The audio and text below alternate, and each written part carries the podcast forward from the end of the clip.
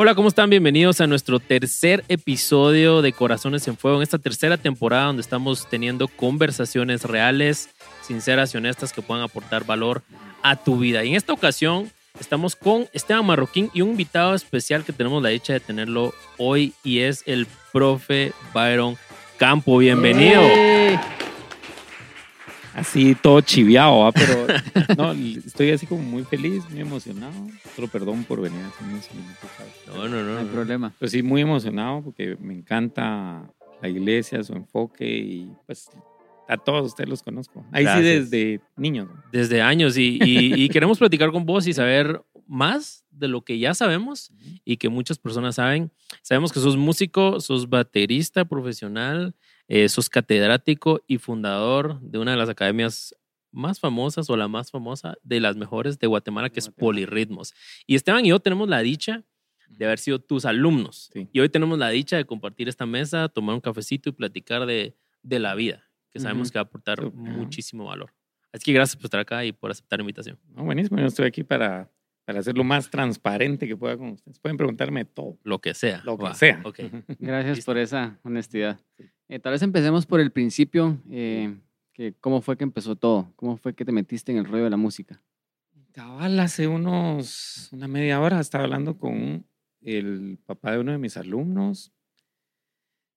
Digamos, tuve el, el clásico conflicto de todo adolescente de que me tenían diseñada una forma de vida. Digamos, Mm, siempre fui así como abanderado, en primer lugar en la clase, bueno, todo esto. Muy estudioso, digamos. De hecho, sí me gustaba estudiar. Era una cosa bien rara, pero sí me gustaba estudiar. Em, entonces, digamos que sobre todo mi papá, eh, ya me tenían diseñado que fuera ingeniero químico y después Wow. que a una fábrica de cementos conocida, vamos a decirlo, por la propaganda. ya me tenían así como diseñada la vida Ok.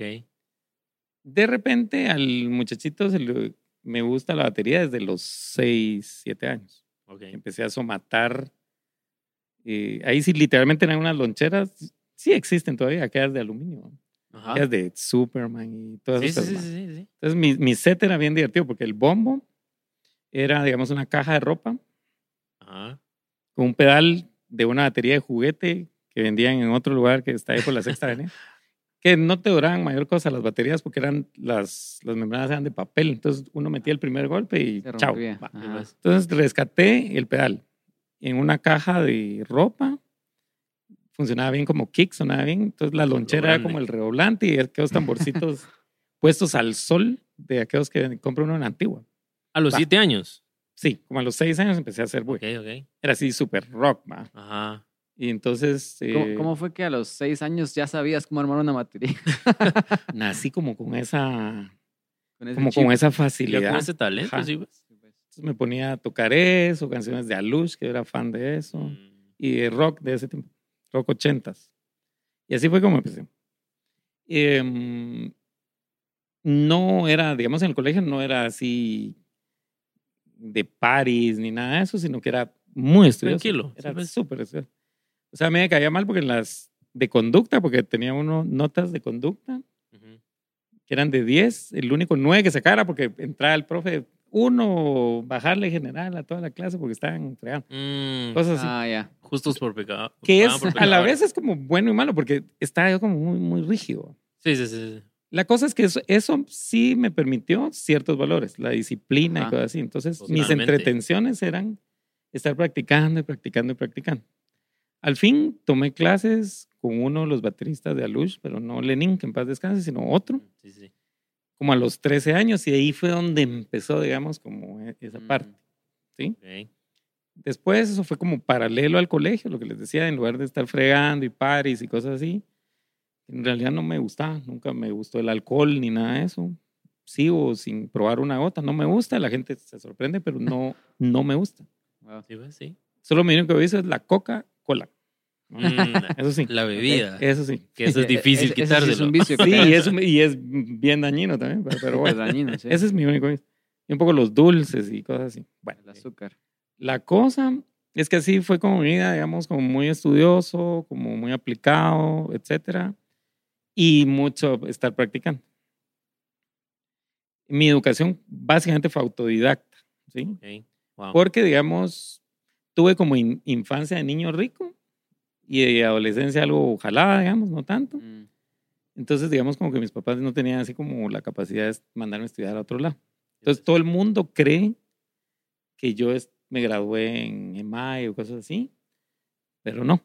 O sea, lo que pasa es que como fui muy autodidacta y era, tenía como la disciplina de estudiar y todo eso, fui yo estudiando yo solito. Sí, pues. Entonces logré tener como esa, ese Un- aprendizaje, Un digamos, nivel ya académico, pero. que no me lo solo- creía Zaira, la esposa de Leslie. De verdad es que es cantante, Johnson, no me sí, recuerdo de, de qué proyecto.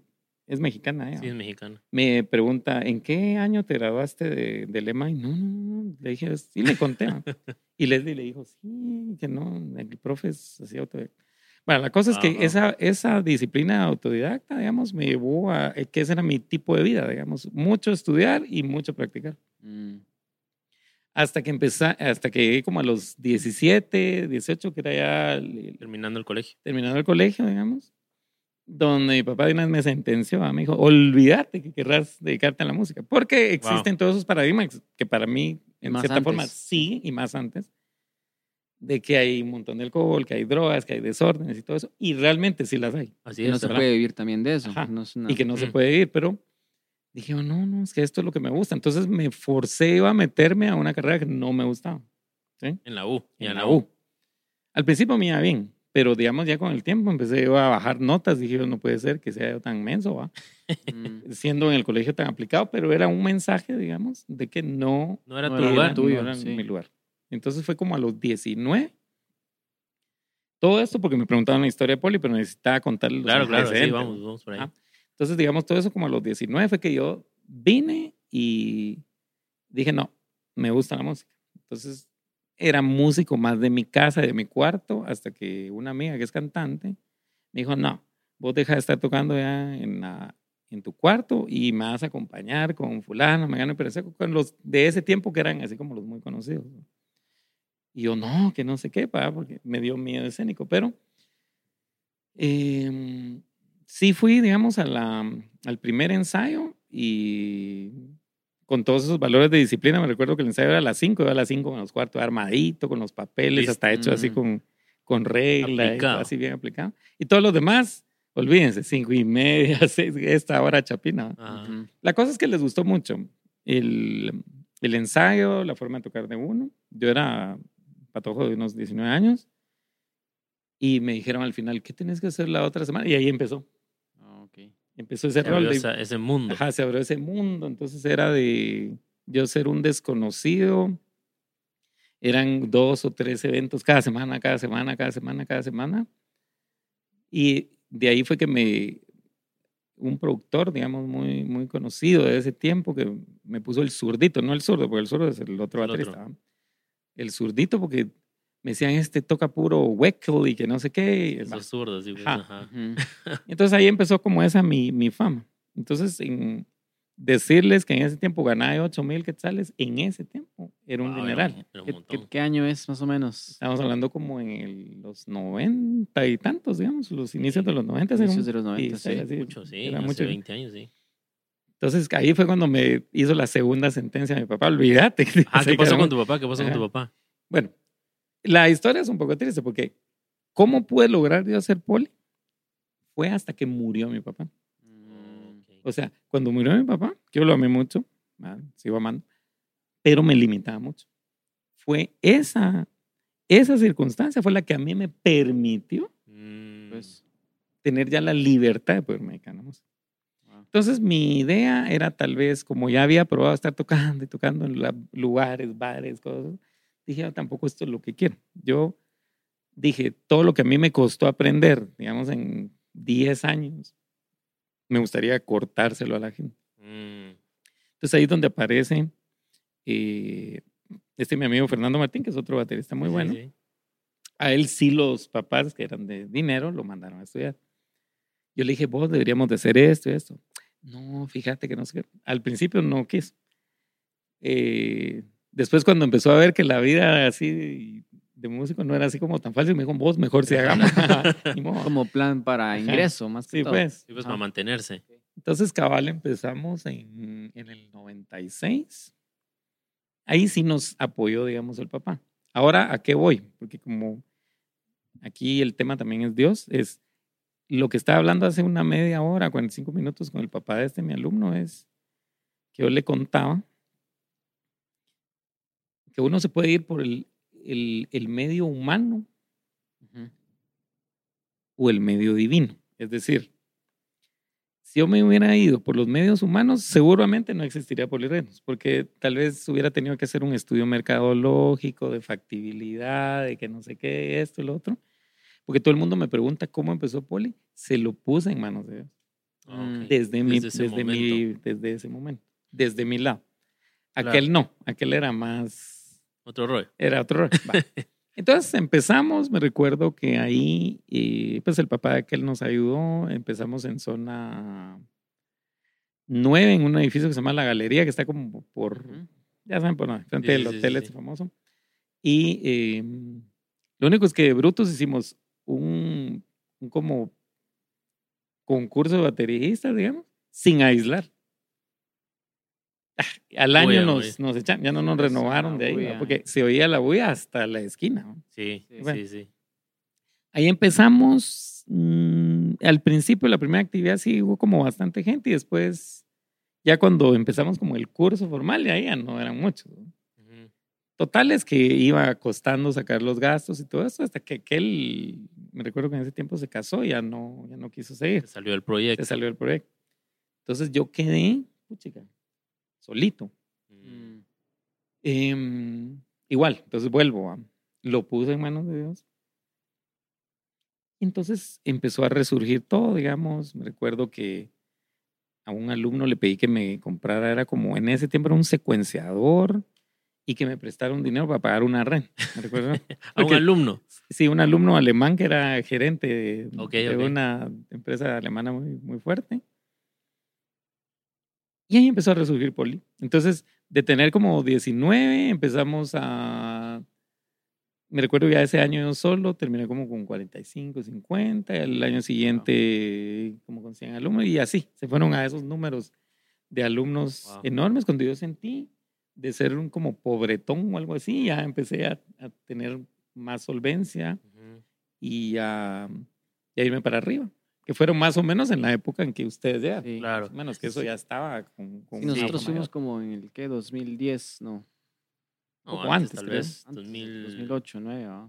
2008, 7, 8 por ahí. Ujú. Sí, ¿verdad? Ese era el auge, pero fue donde pasó la historia de Serafín.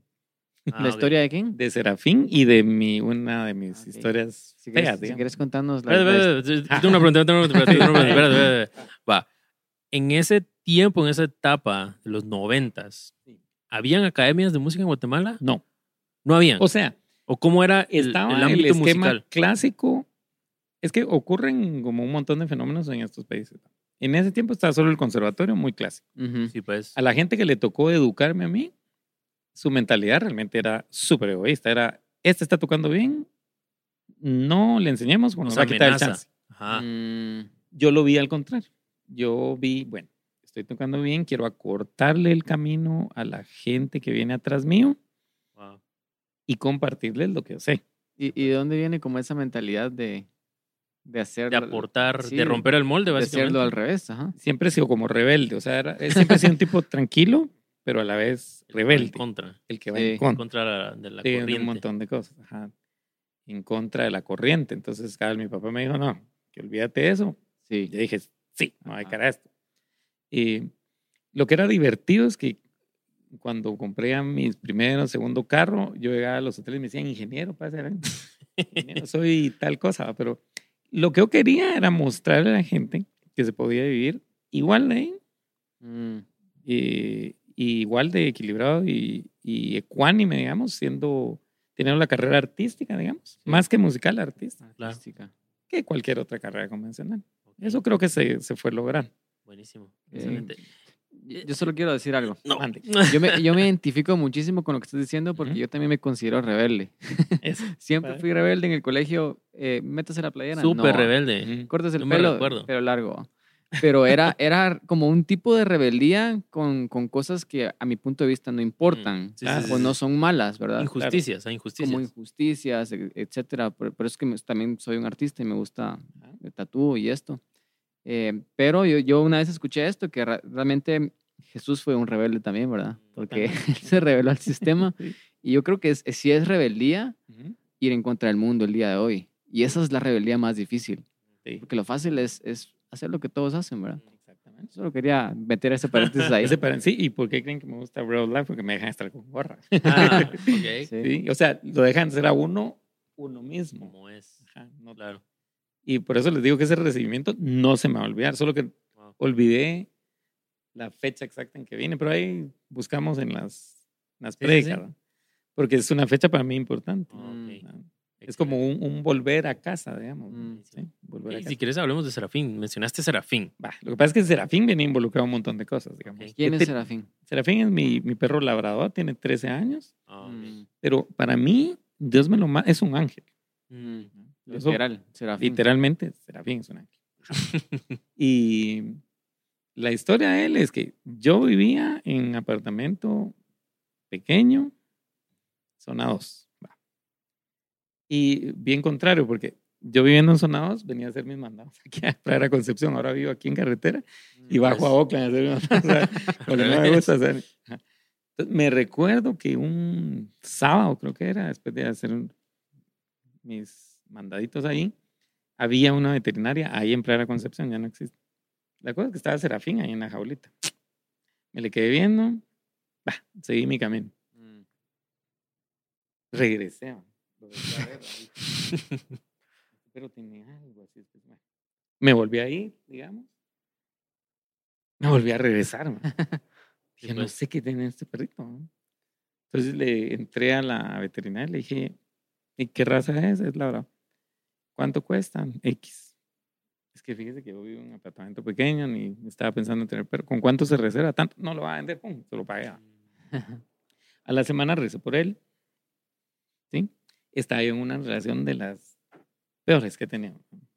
Que, en- se los puedo contar. ¿no? Sí, sí, sí, claro, claro. Digamos, era alguien que era. Me ha pasado mucho eso, digamos, tener relaciones que son como la antítesis mía. Yo soy como tranquilo, Mm. No tomo, no consumo drogas, y esta era lo contrario, Sí, pues. sacándome las fichas, bueno, todo lo que ustedes. Pero ahí, digamos, el, el clavo no es juzgar a la otra persona, sino es. Clavo es de uno. Uno Hay busca alguna eso, parte sí. que, que está. Pueden haber varias cosas, que puede ser hasta el sentimiento ese del rescatista, podría Ujú. ser, ¿va? De- de uno ser- querer ser rescatar salvador, al sí. mundo. ¿sí? Mm. que a veces está mal entendido y uno se para metiendo en el problema. La cosa es que Claro. está en esta, en esta cosa tan, tan tóxica y tan, tan mala, digamos. Y, eh, bueno, me iba a hacer afín. Mi apartamento alfombrado y aparecieron las primeras ahí, Marcas. las primeras marcas. Y, pero ellos son bien entendidos, ¿va? Era Eh, de de cargarlo, de enseñarles, va. Yo ya solo tranquilo y me recuerdo que a las 2 de la mañana Serafín me estaba jalando así con los dientes la colcha porque quería Súper jugar. juguetón. Mm, Ajá. Entonces es- es un cambio de vida. sí. Paralelo yo llevaba la vida con esta clienta. Y eh, como a unos dos semanas, 13 días, o tal vez como unos 13 días o algo así, cae Serafín inmóvil. Entonces fue un shock. Le contaba a Esteban el, el, el pastor, digamos, que era, iba a una iglesia X. pero era un poco cuadrado. Y, y, y entonces me empezó a acusar, no, que usted lo botó, que no, hombre, no lo boté, que eso, lo va. Yo estaba afligidísimo porque el perro no se movía. O sea, de ser un perro juguetón, no se movía. Y todo, pero sí, no pero se no se movía. Eso para mí era terrible. Claro. Sí. Después fui con un otro personaje que queda ahí en Vista Hermosa. Mire que eh, eh, dormirlo cuesta no sé cuánto. Ah, la gran. "No, perro no dormir, va". matar. la tipa esta con que yo andaba, que sos un injusto, que dormir. No, le dije, Dios lo va a sanar. Entonces ahí fue donde yo empecé a, eh, a reencontrarme, porque, o uno de los mis reencuentros, ¿no? Porque yo me había alejado bastante de Dios ahí. Entonces, cabal, me recuerdo que le dije, no, Dios lo va a sanar. Mm. Después, eh, total es que contacté al actual veterinario, que curiosamente iba a la misma iglesia del otro veterinario, pero era mentalidad más abierta. Entonces, cabal, bueno, lo llevé, él trabajaba una doctora china, veterinaria china con él, que hacían un poco de acupuntura y esas cosas, porque quería Mm. probar también otras Pues, claro, alternativas. alterna. Pero literalmente el doc me dijo como a los días, Byron, no sé qué tiene el perro. Yo sí entendía, era lo que le estaba platicando a Pastor, de que, digamos, eh, como son prácticamente como protectores de uno de los perros, algo muy fuerte, malo venía para uno. Mm. Y vos sentías eso. Sí, yo sentía eso porque pues, de estar enredado ahí con, con gente, con semejante sí. gente, ¿va? Y entonces yo lo mando. Él agarra eso. Entonces yo entendí eso. Oh. Y me recuerdo que lo que le dije al doc es, doc, usted va a la iglesia, va.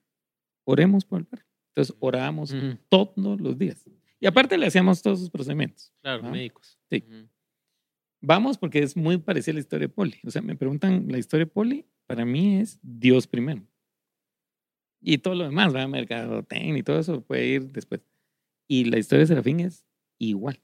Digamos, yo como, sí, enten- bueno, sentía esas cosas espirituales, digamos. Entonces le dije, no, oremos por el perro. Mm.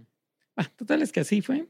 Poco a poco fue recuperando movilidad. Me recuerdo que en ese tiempo me pasé a dormir yo al, a alfombra con él. Entonces era, lo cuidaba, le daba de comer, le ponía música como de angelical y cosas así, le daba cariño, lo limpiaba. etc.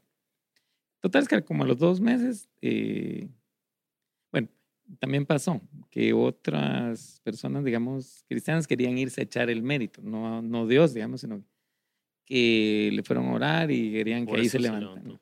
Y no, no pasó ahí. Porque no era como muy auténtico. Sí, claro. ¿sí? La cosa es que después de dos meses, Serafín se paró. Wow. ¿no? Entonces yo entendí. Entonces Serafín me regresa a mí la fe a Dios. Sí, pues fue como que Dios lo había enviado y Lo envió a eso. protegerte. Y después era re chistoso, porque estaba ya tan vital. Lo único es que se cuto. Serafín, digamos, porque los labradores, sus piernas son de X tamaño. Al Waltz, él tiene las piernas cortitas, pero lo hace especial, es bonito. La cosa es que Serafín, Dios lo recuperó tanto que Serafín de un salto llegaba a la mesa del comedor y yo dejaba que se subiera. Entonces, pues, cada vez que digamos que llegara Chay o tú, etcétera, lo saludaba y se brincaba a la mesa. o sea, del suelo a la mesa. Va, dije, perfecto, porque ahí estamos pudiendo ver la manifestación de la sanidad de Dios. Sí. claro, claro. En él y en mí. Totalmente fue mutuo. Lo divertido es que Serafín se regresó a la cama rápido y yo paré en el suelo un mes más. Porque uno se acostumbra a dormir en el Sí. suelo. Pues. Esa es la historia de Serafín. Y, y ese, y Serafín, ¿por qué le pusiste Serafín? El- Eso fue, bueno, desde que lo compraste le pusiste así puse nombre de Serafín. ángel sin saber que... Sí. Digamos, sí había oído de los. Son, creo que son los músicos que están ante Dios. Son, son como seres angelicales. Son seres angelicales. También lo blanco, digamos, que hay cierta relación con, con el arcángel, digamos, yo creo un ángel, arcángel Gabriel, digamos, representa el blanco y está muy relacionado con los serafines, por ejemplo. Ok. Pero en ese tiempo era lo que yo les contaba, digamos, de Sí, que sí. yo siempre creí en Dios, pero no lo sentía.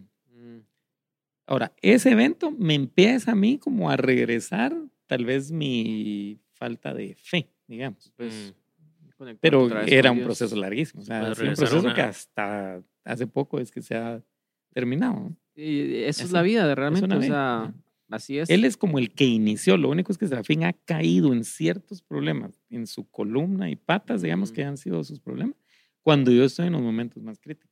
Es donde él te, te contaba, es como que Dios te dijera, "Psst, Una Ey. alerta. Algo tiene Entonces que dije, cambiar. no, no, no quiero estar Ajá. yo viendo sufrir a aquel por mis necesidades. ¿no? Pues es como una alerta que... Es como una alerta. Entonces es el día que no esté, no sé qué va a pasar, pero bueno. Eh, pero digamos, ha sido prácticamente un... El amor incondicional que el- de Dios, digamos, que a veces no entendemos de parte de todo el mundo, no entendemos eso.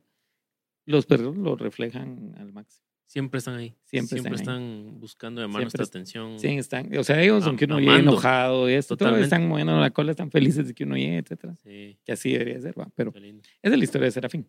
Ok. Sí. Nosotros también tenemos perros y, Eso. y nos encantan los perros. A mí me encantan. Yo hasta les iba a decir porque dejé a otra que es rescatada, la dejé hoy en polis y me la traía, pero iba a hacer mucho relajo. Es tranquila, pero A, a veces Maffer trae, Sí, bien. Ah, su perro acá. Su Kiki. Sí, incluso eh, eh, nosotros con Betsy adoptamos a uno que estaba en la calle, Ujú. que la esposa Esteban no encontró y no nos lo íbamos a quedar porque no podíamos en ese momento, estaba por nacer Liam, pero nos cautivó tanto que Betsy ya Es no que lo ellos- quería devolver. dicen que No lo ellos lo quedamos. escogen a uno. Sí, pues. ¿Te acuerdas del poli? Al poli sí lo conociste. ¿Era un negrito o no? Sí. Sí, sí, sí. Bueno, él murió, pero lo. De hecho, la historia de Zona 15 es por qué me pasé yo ahí. Me pasé por mi perro. o sea, Mm. vi el jardín grande y dije, no, yo quiero que el Para- poli tenga sus últimos años ahí. Mm, Mm. Esa fue la primera razón. Lo demás era que la casa era grande y que ubicación. los, es- ajá, los, la ubicación hasta ahorita la estoy entendiendo. Digamos que realmente ahorita es como un centro más de, de- como de negocios y de Sí. comercial acá ahora. Excelente. Y regresando a polirritmos un poquito, yo me recuerdo cuando iba, habían, o sea, demasiada gente. Sí.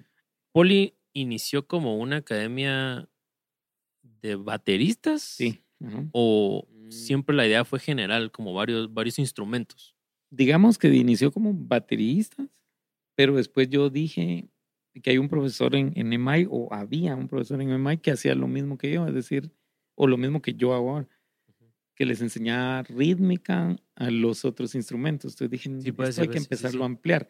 La otra cosa es que yo no quise poner gente externa en poli, sino que yo me banqué varios años solo y dije, cuando empiecen a dar frutos estos, sí usé algunos profesores externos de poli Ya. antes.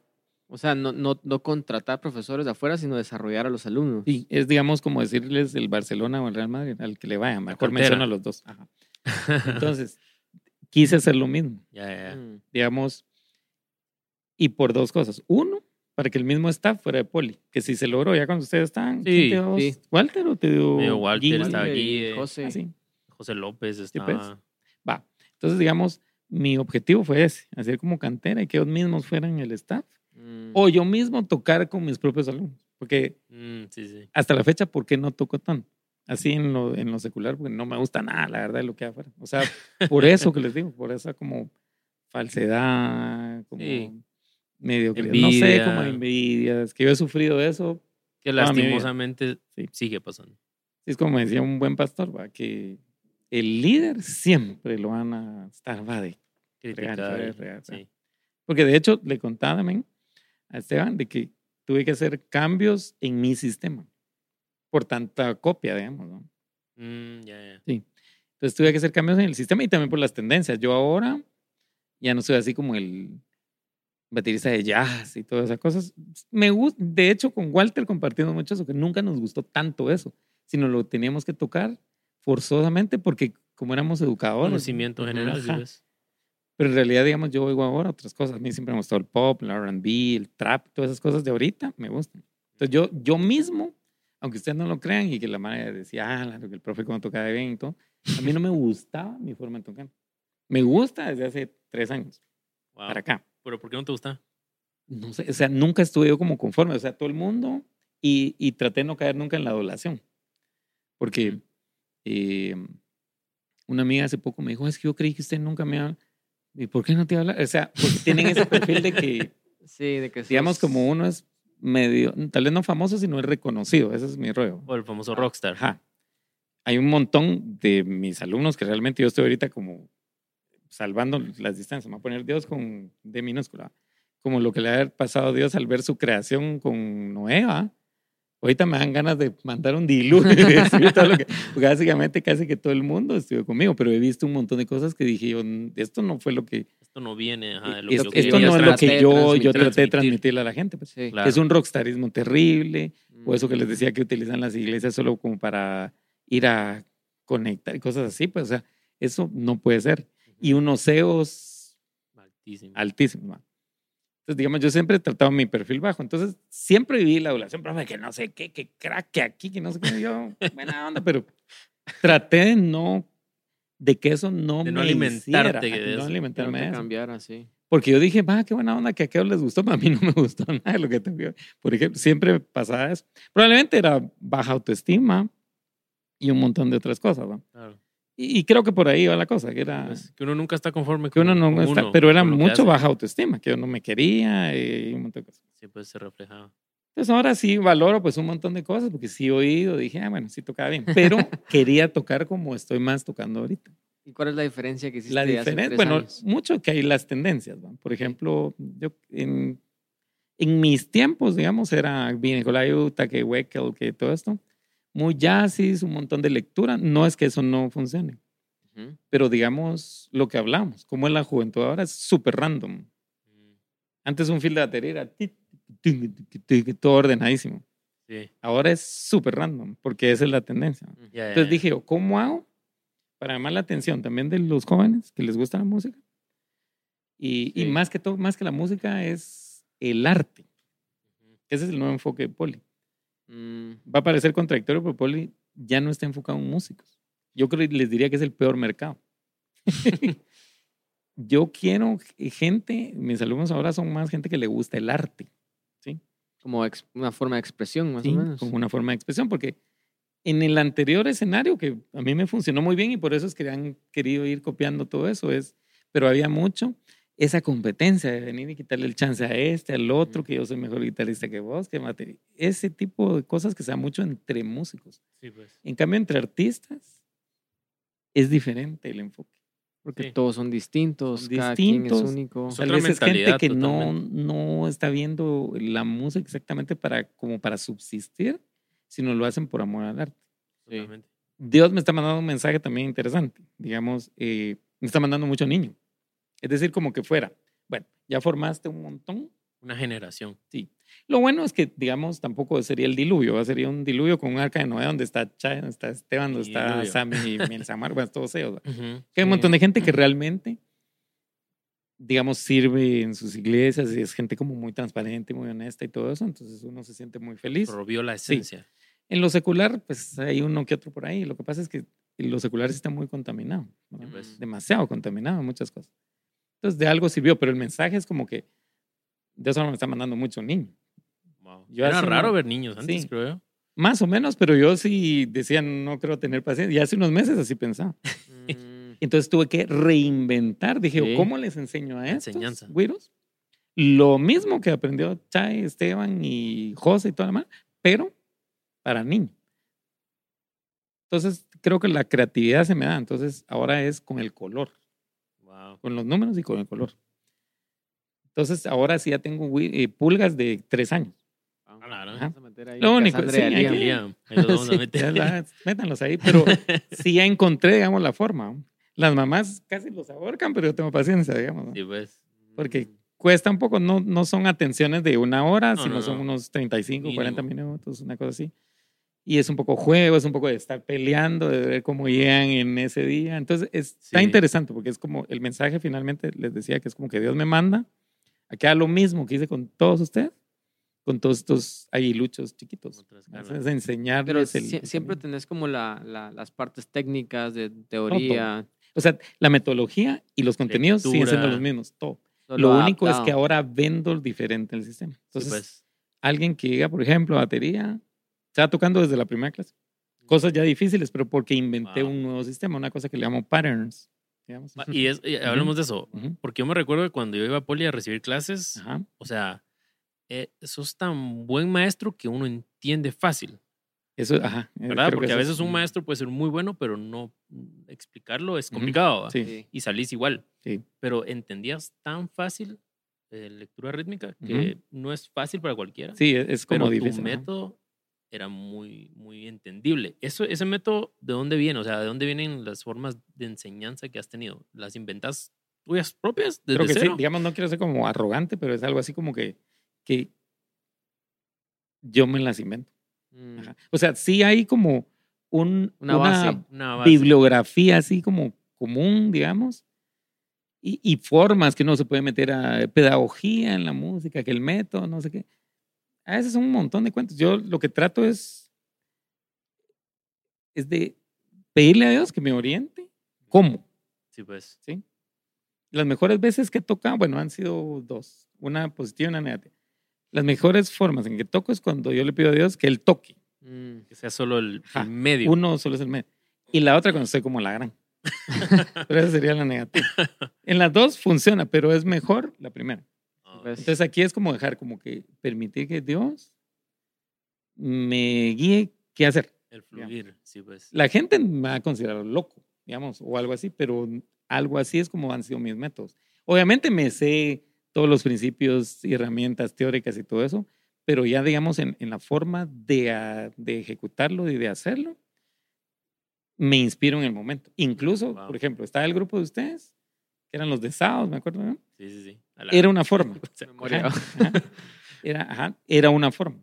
Sí, Era una Sí, pues. forma. Los de entre semana era otra forma. Ah, ok. pues, Yo, yo creo que todo esto viene también de, ser autodidacta. Sí, de eso me... Porque nadie te enseñó una estructura, No, sino ajá, lo entendiste a tu forma de entenderlo exacto. Y solo lo transmitís.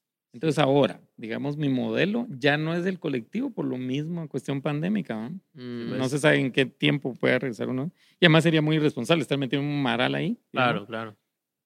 Ahora es en privado, pero puedo empezarlo desde cualquier día del año, cualquier mes, etc.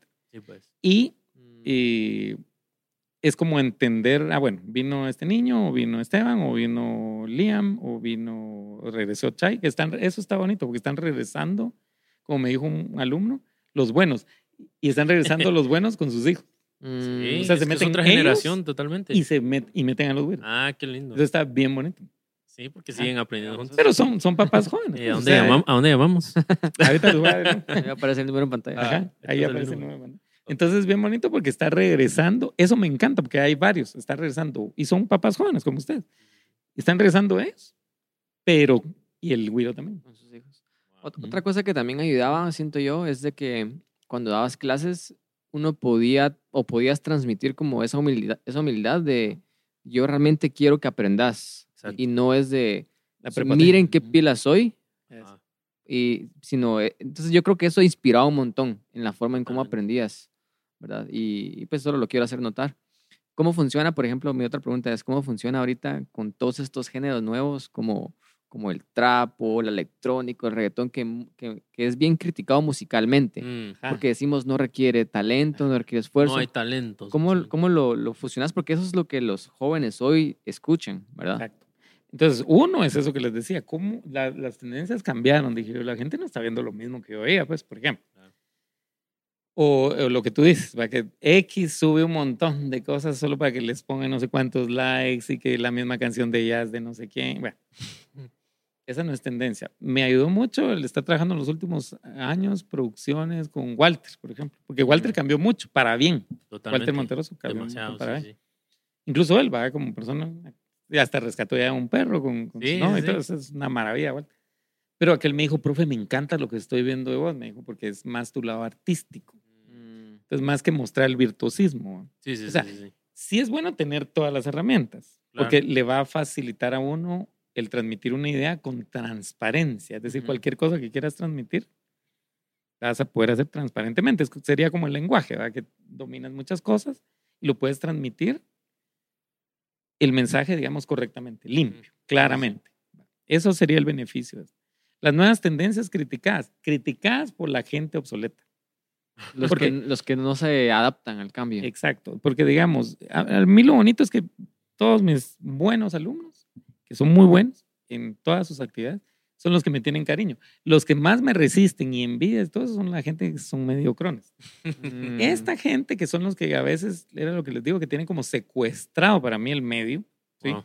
artístico, es esa gente que dice, ah, es que esa canción es de tres acordes. No importa, pero esa canción vendió millones. Está bien Buenísima, tocado igual, sí. súper bien producida. Menos es más. Yo, por ejemplo, mi chance en batería, aunque no me lo crean, es en vivo. Yo, digamos, que hemos hecho algunas cosas con Walter y todo, ni siquiera me pongo a tocar batería. Es más cómo funciona la música hoy en día, pues eso puede cambiar. Producción. Es más producción, lo hace en una computadora y mi papel es más en vivo. Ya, ya. Entonces eso es Ya. tener claro uno cuáles son los cambios, cuál es la funcionalidad ahora, por ejemplo, de mi instrumento, y no estar con la necesidad del ego, decir, no, que lo voy a meter batería en esto, tal vez ni siquiera va, Necesito. o ni siquiera un buen estudio para poder grabar eso, digamos. Sí, pues. Mm. Me explico. Entonces, es irse adaptando a las tendencias y además, eh, mañana tengo, por ejemplo, el podcast, ¿cuánto sale? Eh, el próximo mes. Ah, en el próximo. Sí. Ah, bueno, entonces solo se los digo en interno. Es que mañana, cabal, tengo una clase gratis en Zoom. Ah, Pero más que todo es para esta Mara que vean las nuevas tendencias, que no se hagan esperar que voy a tocar no sé qué canción así complicada, sino quiero que sea muy espontáneo, que me diga, Chay, ¿qué canción te gusta? A ver, la voy a buscar, ok, la oigo y ahí mismo. Entonces yo me reto A primera vez. cuando, casi. cuando subo esas cuestiones, ya ni siquiera las estoy escribiendo ni nada, sino es el conocimiento que uno ya tiene, le permite a uno como comprender bien la estructura, el tipo de cosas que voy a tocar y de una vez. Y Ah. si hay errores, no importa. O sea, antes sí eras muy estructurado. Sí, muy estructurado, que lee Escribirlo. lo que sacarlo perfecto, que si lo voy a grabar, hacer mil repeticiones hasta que salga perfecto. No es transparente. Ya. Es una mentira Muy hacer eso. Y técnico. por eso es que también te sentís mejor haciéndolo ahorita. Sí, Más libre. me siento mejor. Te porque sentís más vos. yo a veces que miren que pongo el dedo, obviamente es en mi casa, no es un video súper editado, pues, que pongo el dedo para ponerle play, que estoy en short o que me equivoco, no importa, para que vean la realidad. Sí, sí, sí. Porque es si la no perfección. todo es muy fingido, digamos. Mm. El sonido muy procesado, el no sé qué, así. Entonces no es natural y no es transparente. Sí. Y entonces ahí viene, digamos, un mensaje también posiblemente peligroso, subliminal, que es un poco estarle mintiendo a la gente. Sí, pues. ¿Ah? Sí. Porque tras algo que esté muy perfecto, ¿será realmente así?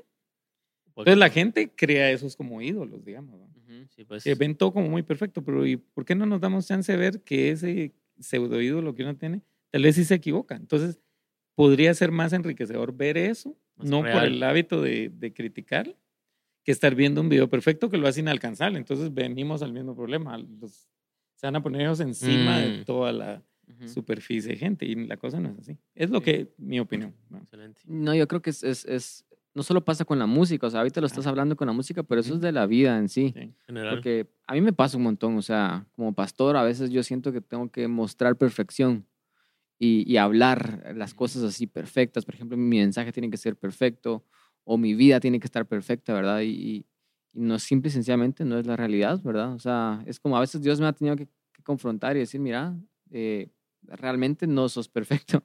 Y es precisamente por eso es que cuando yo muestro mis imperfecciones y yo digo, ya no se trata acerca de mí, o sea, por eso es que yo necesito a Jesús Sí. Más poderoso. donde le podemos dar más lugar a, a Él, ¿verdad? Porque al, al final somos humanos, ¿verdad? Exactamente. Pero qué bonito escuchar eso. Contanos un poquito acerca de, de tu proceso de, de regresar a Dios, porque Ah, dijiste es que, cabal, me leíste la... que es, que, que ha sido un camino, un proceso que hasta ahorita decís vos que has estado eh, Sí. Hasta ahorita más. realmente podría decirme yo que soy cristiano. O sea, Ok. en este momento. En lo demás, sí, digamos, creyente, sí. Pero es que Mm. yo siento que hay una gran diferencia entre Sí. decir creyente, siempre lo fui, desde niño. Ujú. ¿ya? Yo creo que por eso tal vez Dios me ha protegido mucho en muchas cosas, Claro. el ser creyente. Pero ser eh, Seguidor. seguidor activo y sentirlo, es que ese fue el problema. relación. Ah, Ujú. sentir, la diferencia conmigo es que creí siempre, pero no lo sentía. Ya. Y eso me llevó a un montón de problemas. Mm, malas relaciones, eh, problemas económicos tremendos. Entonces, el que yo haya venido acá es, no es un azar, digamos, porque no, para mí no hay nada casual. Obviamente es la amistad y conocerlos, pero sí me dio sentido, porque sí había visitado otros lados, pero no sentí nada en, Wow. el, en el lo anterior. ¿ya? Esta vez dije yo, no, sí me tengo que disciplinar de ir. Lo único es eso que les digo, ¿va? que como sirvo en, en X lado, digamos, no me permite estar siempre. Sí, sí, sí. O sea que si los pasan a la tarde, Aquí te no, tendría. tendré. pero no, no se preocupe. Va, esa experiencia es, eh, digamos, la historia es sencilla. Desde hace un tiempo atrás que empecé con bastantes problemas, sobre todo en cuestiones económicas, fue a raíz de que me cambié acá.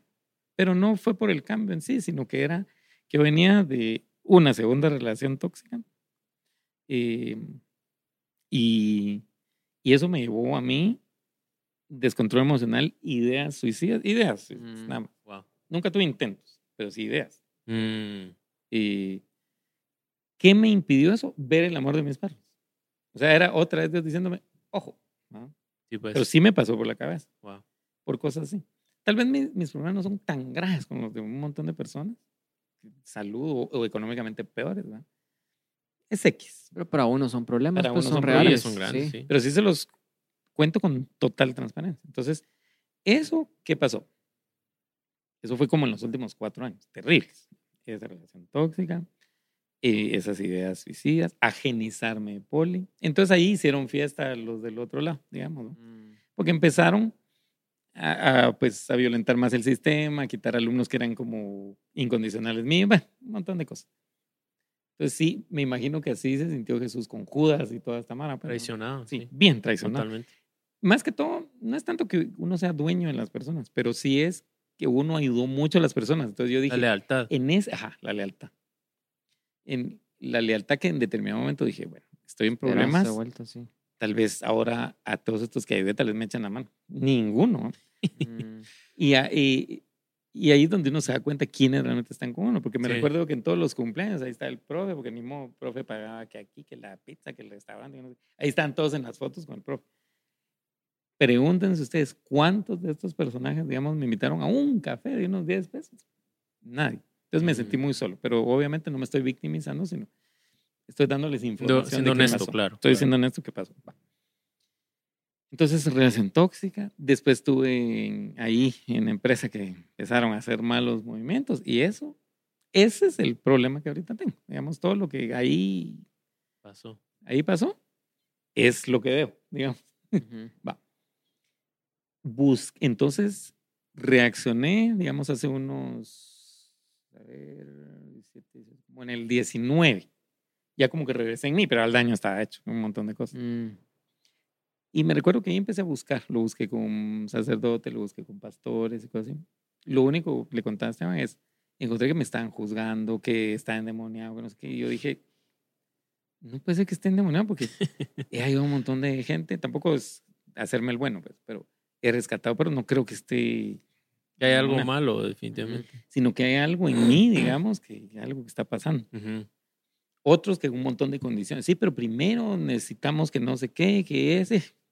Yo lo que quería simplemente, miren, muchachos, van a ministrarme ahí, porfa, y me quitan esto encima. mm, Lo fui buscando, lo fui buscando, nunca lo encontré. Wow. Fue hasta este año que un mi alumno, efímero, o sea, llegó, ahorita no está, pero creo que va a regresar después. Pero creo que su misión era llegar a eso. Sí, pues, Me vio muy cargado hace unos meses y, y entonces yo le conté, ah, toda la, desahogaste con él. ajá, todo lo que me había estado pasando y que había estado buscando eso. Entonces me dijo, no, no te preocupes, fíjate que uno de mis mejores amigos es profeta, él es doctor, el profeta es doctor. Fíjate que casualmente está en Guatemala. La cosa es que él tenía un viaje, tenía que estar en el aeropuerto a las ocho y media de la mañana. Le dije, sí, vengan. Llegó a las seis y media. Y entonces yo a, empezar a contarle todo mi rollo, iba al, al profeta. Y me dijo, no, no, no, no me nada, Dios va a hablar. Ah, ¿Necesitas algo? No, solo música. Es la música, la, cuando oramos nosotros en el jardín, con esa música es la que yo utilizo diario para orar. Ok. Conecta con- Y empezó básicamente a hacerme un resumen de lo que había pasado. Como me preguntaron de los reencuentros, y, y sí se los quiero compartir porque es un testimonio. No es que ahorita yo sea millonario. Prefiero no ser millonario ahorita, porque así la gente sí ve la acción de Dios. Porque es más fácil decir, estaba yo así, ahora soy millonario y Dios mama. O sea, no. Prefiero que yo estoy en el camino y entonces cuando llegue a eso, pues Sí, con las bendiciones, ajá. Exactamente. Y oró por mí, entonces empecé a llorar de esa forma cuando uno se quiebra y entendió uno que estaba uno desconectado. Sí. Pero el eh, profet no me juzgó, sino simplemente explicó, fuiste quebrantado el corazón y después yo lo asumí, ¿va? porque de tanto conocimiento también, porque he estudiado un montón de cosas, que ese es otro paréntesis. El conocimiento no es malo. Hay un montón de conocimiento que hay. El problema está cuando uno le quita el primer lugar a Dios. Sí, Mm, pues. O sea, yo sigo leyendo lo mismo y me gusta, solo que hay una gran diferencia. Cuando Dios está en primer lugar. Mm, Ese es, ese es el punto que es tal vez el medular acá. Va. claro. Entonces yo dije, Me perdí en conocimiento, lo busqué aquí, lo busqué allá, en un montón de cosas. Nunca encontré resultado. Mm, Entonces, ese quebrantamiento emocional que Dios permitió, porque lo permite, no es que a uno hagan eso, sino que permite que pase. Sí. Que se reflejó después en un, digamos, una quiebra económica. Es la única forma en que Dios se logró quedar a solas conmigo. Sí, pues. Entonces dije yo, totalmente sabio el proceso. Me llevó X cantidad de años, probablemente a gente le va a dar menos tiempo o más tiempo. He sacado los tiempos de Dios perfectos. Mm, Y desde ese día dije yo, esto es una maravilla. Empecé ahora, obviamente se me advirtió, se van a ir estas gentes y justo wow. Y desde ese momento, esto empezó a cambiar. Ahorita se parece mucho al poli de antes, donde yo tenía, eh, bueno, mi empleada sí me iba a ayudar a hacer limpieza, pero casi que estoy solo. ¿va? Me toca dar clases, eh, sí está mi asistente y todo, pero eh, me ha tocado más como al principio que yo abría, que yo facturaba, que yo cobraba, que yo daba clases, etc. Entonces, es como un reset. Solo que ya no tan reset, digamos, porque obviamente estoy aquí en zona 15, una muy bonita casa, etc. Pero es como que Dios el mensaje es, otra vez vamos de nuevo, solo que ahora ya Sí, ya tenés bajo toda la, la base. la guía y el control de Dios. Entonces, sí lo he estado experimentando, lo que es sentir esa conexión con Dios. Obviamente tengo un montón de errores, los sigo teniendo, pero sí ya veo esa diferencia porque ha empezado a ocurrir un levantamiento rapidísimo Wow. en poco tiempo. Entonces yo prefiero compartir ese milagro que se está Claro. No fueron por tus propias fuerzas. Ah, que no es por mis propias Ajá. fuerzas, sino que es Es el milagro. ya es ese milagro que está ocurriendo, digamos, en mi vida y que obviamente uno se sigue formando. Han habido todavía alguno que otro obstáculo ahí, pero ya no es que yo llegue a mi casa agobiado como llegaba antes. Ujú. Llego cansado. Pero estás, ajá. internamente estás Ajá. diferente. Entonces la paz que uno siente. Y esa misma paz es la que me trajo acá. Digamos, dije, yo, Mm. yo necesito eh, visitar a Dios siempre. De alguna forma. Entonces se me... Porque había buscado tocar en, en la parte cristiana, evangélica. Nunca se me dio. Entonces ahí me apareció esa oportunidad. Entonces dije, oh, quiero, va, por, por hacerlo por servicio. sí, sí, sí. Y se dio. ¿Es Y donde servís ahorita? Es, donde es- una iglesia ahorita, católica. Es una iglesia católica. ¿no? Ok. Y, y,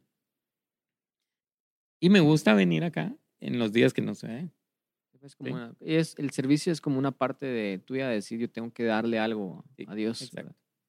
Obviamente. Increíble. Y ya no estar como humanizando uno todo lo que, lo que ve en el exterior, porque lo que pasa mucho es eso, que yo tuve muchas malas experiencias con personas. Con Sí, que- personas. que, es el problema, ¿verdad? Que pensamos que, que las personas, obviamente Dios. porque representan a Dios, así es Dios, Mm, ¿verdad? y no. Y no es cierto. Esos son un montón de mensajes equivocados, digamos, y, y entonces yo como que me peleé. Sí, sí, sí, sí, sí. Y, y hay algunas cosas que todavía Ujú. estoy en resistencia, pero porque tal vez las ideologías no me parecen, pero me, ¿por qué me gusta la iglesia? Bread of Life. Por eso mismo. Porque no nos están juzgando. Hay mucha juventud, hay mucho espíritu joven, hay mucha transparencia. Ya viste, tú tatuás, el- están con gorra. Sí. O sea, por ahí creo que es la línea. Esa Claro. creo que es la línea. Entonces, todo lo que yo pueda aportar, yo feliz de la vida. Gracias, gracias. profe. O sea, entonces podemos decir que a partir de ese momento tuviste un encuentro real Real. con Dios. Sí. Siempre estuvo Dios conmigo, siempre, porque digamos, les podría hasta compartir de que en, en épocas fregadas, a mí se me manifestó el demonio de alguna forma. Tal vez no físicamente, pero sí lo sentía, porque nací con una especie, ¿se los puedo contar? Sí, sí, sí, claro. Tengo una especie como de don, tal vez, le dicen Ah. ustedes, de que puedo sentir un montón de cosas o ver cosas. Un dis- Un discernimiento. discernimiento, ajá. Cuando las personas me preguntan, les digo tal, tal, tal, tal cosa y siempre Mm. es exacto. Lo único es que si eso no está calibrado bien con la idea de Dios, es un desastre. Sí, sí, sí. Ajá, Porque sos muy sensible. sí. Exacto. Pero digamos, sí se me manifestó el chamuco. Pero yo sí me recuerdo haberle dicho, aunque esté ahorita bien fregado, quebrado y esto y lo otro, solo en Dios creo. Eso sí nunca lo he perdido. Quizá la fe. Pero me caía mal conmigo mismo no sentirlo. Que yo decía, Sí, sí. estos los veo yo que están orando y Están No, ustedes, llorando. ¿va? y yo quisiera sentir eso Sí, y no lo sé Wow. hasta este momento. Ok. ¿Y qué crees que era, que era lo que te impedía sentirlo entonces? hay muchos factores. Digamos, pueden haber factores internos los principales y alguno externo. Ya. El interno es la necesidad que uno se pierde en el conocimiento. Entonces uno, como repito, a mí me encantan todos los libros que tengo. No, no soy de aquellos que radicalmente voy a una iglesia y voy a tirar toda mi, mi biblioteca. No, Sí. es saberlo entender poniendo a Dios en primer lugar. Claro. Todo, todo va a funcionar. Ok. Por ejemplo, yo he estudiado mucho coaching, PNL y cosas así, que son cosas que probablemente, si son religiones muy rígidas, probablemente no les guste, pero Mm. hay un montón de principios que uno puede hasta entender mejor la Biblia. Agarras lo bueno, sí, Eh, pues. exacto. Entonces agarra uno eso. Pero el, el punto es que cuando uno se pierde mucho en eso, en el conocimiento o en las arrogancias de uno, ¿sí? Mm, o en estar como equivocando eso, de ver las reacciones humanas de gente que está en la iglesia, pero que no representan cómo es Dios, digamos. Ahí es donde uno se va alejando. Entonces, como está libre albedrío, no, no interviene. Es por la propia cuenta de uno, digamos, Exacto. que tiene que tomar conciencia de eso, ¿verdad? Y Dios siempre estaba ahí. O sea, para todas las personas que nos van a escuchar, es Dios siempre está, Mm. siempre. En todo momento, en las buenas las Entonces es como aquello, ¿ah? ahorita que está de moda todo el teléfono y redes y todo. Es como que Dios me escribía y lo dejaban visto. Me llamaba y no le contestaba. Me Mm. ponía el Insta y en él. Súper práctico. Ajá, sí. flat. Me mandó solicitud de amistad en Facebook y no lo agregué. O sea, sí. básicamente esa era la actitud. Entonces, ¿cómo puede funcionar la vida de una muy buena Totalmente. No se puede. Cuando, Excelente. cuando decís eh, por, la, por mucha información, tal vez te referís, o no sé, si, si es como cuando uno quiere entender algo para después decir, ah, bueno, entonces sí lo creo porque lo entiendo. Sí, ajá. A eso, más Sí, que todo. un poco así. Es que cuando uno, el conocimiento es bueno, pero cuando uno se pierde en el conocimiento, normalmente aísla a Dios. Sí, Y al, al, al final lo que nosotros tenemos es, es fe, sí. ¿verdad? ajá. O sea, pueden haber muchas buenas teorías acerca de Exacto. Dios y, y puede ser bastante racional hasta cierto Eso, punto, caer en pero- racionalismo dialéctico. o sea, pero al final de cuentas es, es la Es fe, fe. ¿verdad? la fe.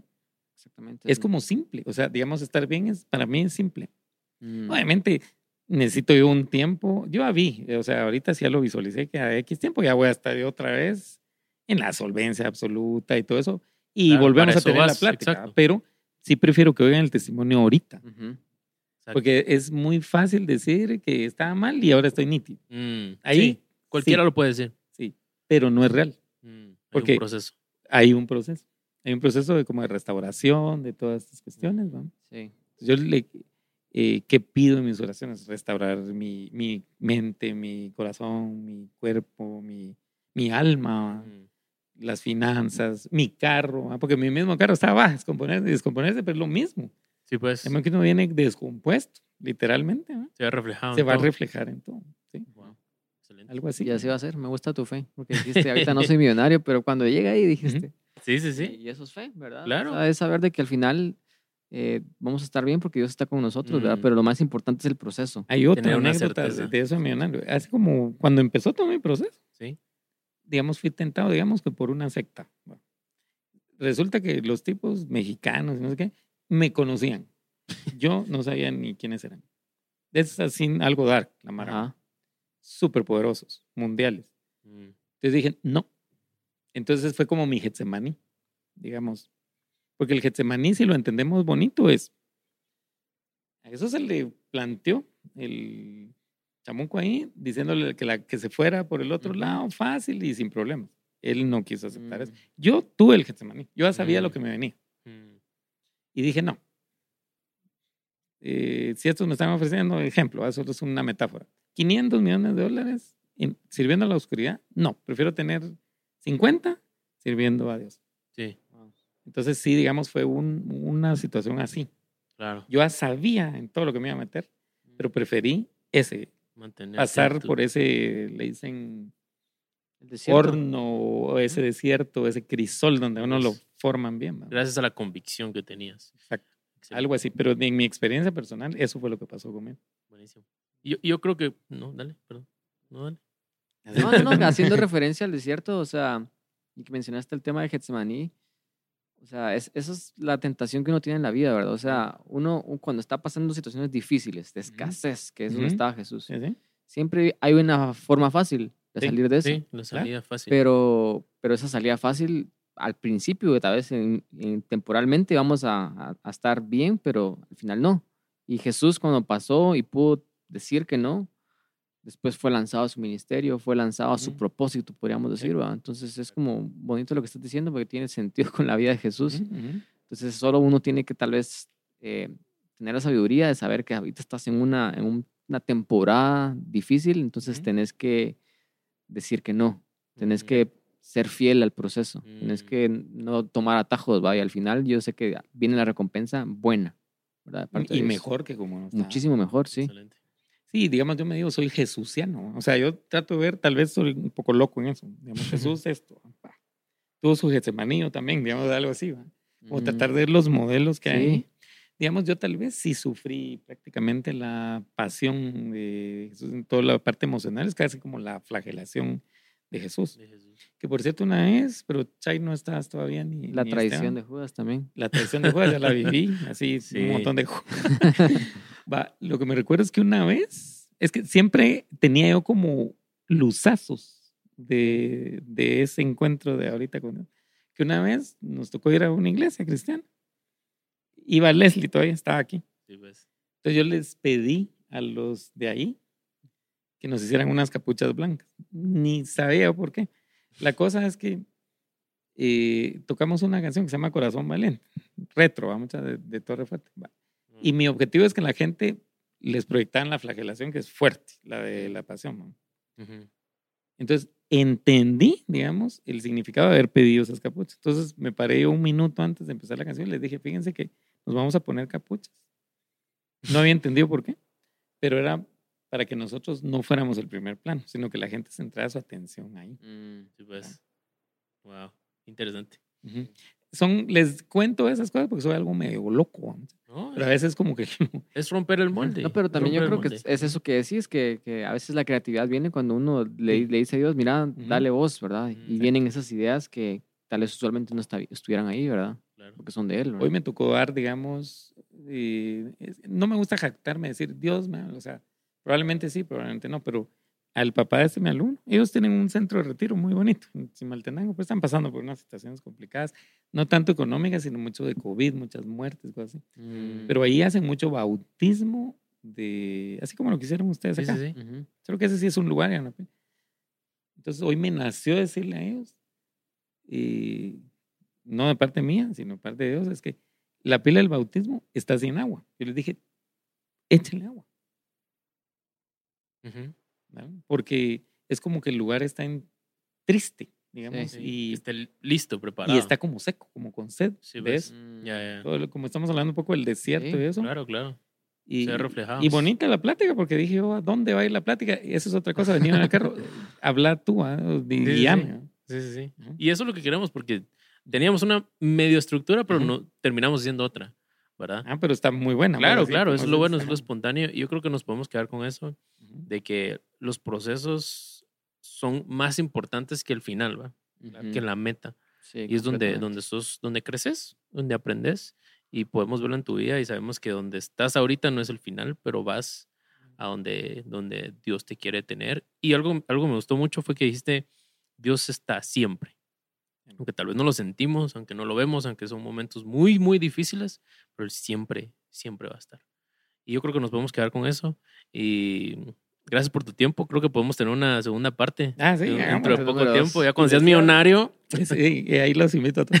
El, lo, les decía dar un ejemplo del agua, porque en la Biblia es que yo soy como muy estudioso, muy científico, así. Te gusta sí, el sí. conocimiento. Ajá, me gusta el conocimiento. Pero el, el clavo era que yo me perdí en eso. Ajá. Pero si ustedes analizan la Biblia, hay mucha agua. Ujú. Sí. No sé si ya se preguntaron por qué. Va, miren, pues. El Estado, porque en algún momento quería estudiar licenciatura en física porque quería irme a la NASA, calculen eso. Va. Pero Sí, me ganó el arte. Va. Va, pero miren, pues, el estado sólido es el que se ve. Va. Es como esto, ¿va? Esto Sí. es sólido, la mesa es sólida, la botella es sólida. Eso representa como lo material. Ajá. El estado gaseoso es lo que no se ve, lo que la gente no ve, y es agua. Sí. Ahora, ¿cuál es el estado que es transición entre los dos? El agua. líquido. El líquido. Por eso es muy importante el agua. Por eso, digamos, en el bautismo se utiliza el agua, digamos. Mm. Entonces veamos los símbolos. De, Ujú. En la Biblia se habla de, no, no soy un erudito de la Biblia, solo es, es algo que yo he estado observando y que he estado Ujú. analizando. Digamos, está las bodas de Canaán, agua en vino, Ujú. el bautismo de Jesús, el, la pesca milagrosa, en todo está involucrado el agua. Y la Biblia menciona muchísimo puri- puri- la, que la- pu- tenemos que purificarnos por el agua, ¿verdad? Sí. Entonces el agua, y si un día van a venir a que me echen agua aquí encima, no eh, bautismo, pero no, no me queda, eh, fue un sábado creo. ¿no? Un sábado en la Sí, tarde, sí. va. Pero ¿por qué es importante eso? Viéndolo desde ese punto de vista espiritual, porque es- uno deja, empieza a dejar la materia para ir al estado Que no se ve. Espiritual. no se ve. Wow. Eso es bien, bien Interesante. importante. O sea, quédense con ese día, tampoco lo estoy induciendo con sectas ni nada, No, pero, pero interesante. ¿no? es, es- Sí. es muy interesante. A mí me gustó mucho el símbolo, Wow. el, el símbolo. Buenísimo. Bueno, muchas gracias, profe Byron, por tu tiempo. Estamos muy muchísimas gracias, contentos de haber tenido esta conversación y sé que va a ser de mucha bendición para las personas que lo escucharon. Y eh, escríbanle ahí si, profe, si fue, fueron alumnos del profe Byron. Estoy seguro que va a ser una gran lista. Sí. Y gracias por la, por la invitación Ustedes. y por haber venido y por tu tiempo. Y gracias, Esteban. Y muchas gracias. Va a aparecer ahorita en pantallas la información de cómo contactar al, Sí. al profe, eh, la, la academia y todo. Entonces, esperamos. muchas gracias. Yo estoy feliz. aquí Muchas gracias, gracias. Quieren Esteban. ver segunda parte, tercera. La vamos a tener definitivamente. y nos vemos en el próximo episodio. Gracias.